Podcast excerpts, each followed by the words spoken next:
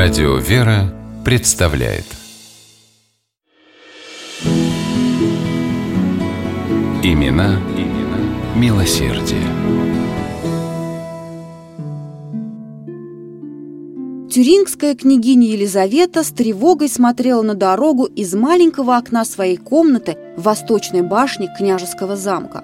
Она собиралась выйти за ворота, чтобы накормить хлебом нищих и коллег, и хотела сделать это до возвращения своего супруга Людвига, князя германской земли, называемой Тюрингия. Он терпеть не мог, когда возле замка собирались бедняки, просящие милостыню, называл их попрошайками, а Елизавете строго-настрого запрещал даже приближаться к ним. Но доброе сердце княгини сжималось каждый раз, когда до ее слуха доносились мольбы нищих о помощи.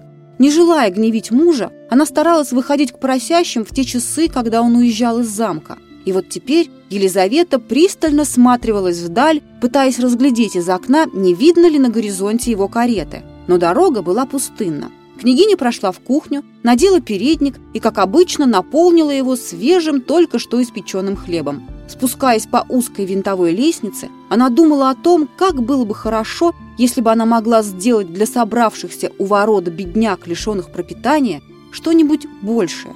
Вдруг кто-то схватил ее за плечо. Елизавета вскрикнула и, обернувшись, увидела своего супруга, князя Людвига. Он вернулся в замок другой дорогой. «Куда это вы направляетесь, моя дорогая?» – с усмешкой спросил он. «И что это такое у вас в переднике? Уж не едали для тех попрошаек, что собрались у ворот нашего замка?» Елизавета ничего не отвечала и лишь продолжала прижимать к себе передник, наполненный хлебом. Тогда князь с раздражением дернул за него, и оттуда посыпались благоухающие лепестки роз. Так гласит знаменитая легенда о принцессе Елизавете Венгерской, дочери венгерского короля Андроша II и супруги тюрингского князя Людвига, жившей в начале XIII века. И если поэтическое превращение хлеба в розовые лепестки, скорее всего, привнесло в нее народное воображение, то все остальное – полнейшая историческая правда – Елизавета с юных лет стремилась помогать ближним. Горячо верующая в Бога, она считала это своим главным предназначением. А вот супруг-князь, с которым венгерская принцесса обвенчалась, когда ей было 14, ее мыслей не разделял. Однако вскоре, видя всю искренность устремлений жены, он сменил гнев на милость. И Елизавета с горячим рвением принялась за дела милосердия. В неурожайные годы она раздавала нуждавшимся зерно из княжеских запасов, собственными руками шила одежду для нищих и одеяния для монахов. В своем замке она устроила кухню для бедняков, сама готовила для них еду и мыла за ними посуду. Елизавета проявляла огромную заботу о больных, увечных и прокаженных. На ее деньги в тюрингских городах Айзенахе и Готе для них были построены бесплатные больницы, которые княгиня постоянно поддерживала щедрыми пожертвованиями. Столь же щедро жертвовала она церквям и монастырям. В 1227 году Людвиг Тюрингский отправился в крестовый поход.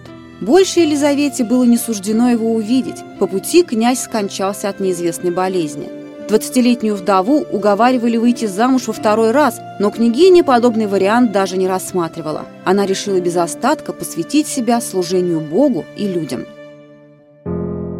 На деньги, доставшиеся ей в наследство, Елизавета построила большой бесплатный госпиталь в Марбурге, а все оставшееся раздала бедным. Брат Людвига объявил, что Елизавета сошла с ума и под этим предлогом изгнал вдову из княжеского замка – Елизавета поселилась в устроенном ею Марбургском госпитале и стала безвозмездно трудиться сиделкой, успевая ухаживать за больными и собирать пожертвования для нужд госпиталя на улицах города. Люди, бросавшие медики в ее железную кружку, и представить себе не могли, что это босая, одетая в грубое серое платье женщина, сама тюрингская княгиня. Однажды, собирая пожертвования в холодную погоду, Елизавета сильно простудилась. Пролежав несколько недель в лихорадке, княгиня скончалась 17 ноября 1231 года. Ей было 24. С тех пор прошло без малого 800 лет, но образ Елизаветы, венгерской принцессы и тюрингской княгини, женщины с добрым сердцем и милосердной душой, был и остается примером самоотверженного подвига во имя любви к людям. Имена, имена милосердие.